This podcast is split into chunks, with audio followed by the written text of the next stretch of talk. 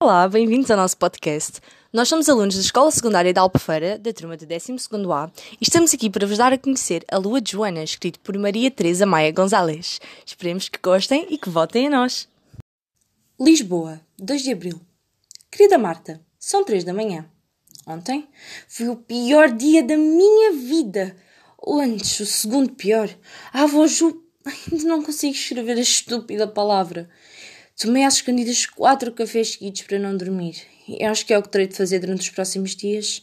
Porque se adormeço, já sei que os pesadelos vão continuar e agora não serão só contigo. Sinto-me elétrica e ao mesmo tempo oca. Nem sequer ouço o coração. Talvez tenha parado de bater e eu tenha morrido também, sem ninguém dar conta. Não sei porque é que ainda não chorei. Isto está a preocupar-me.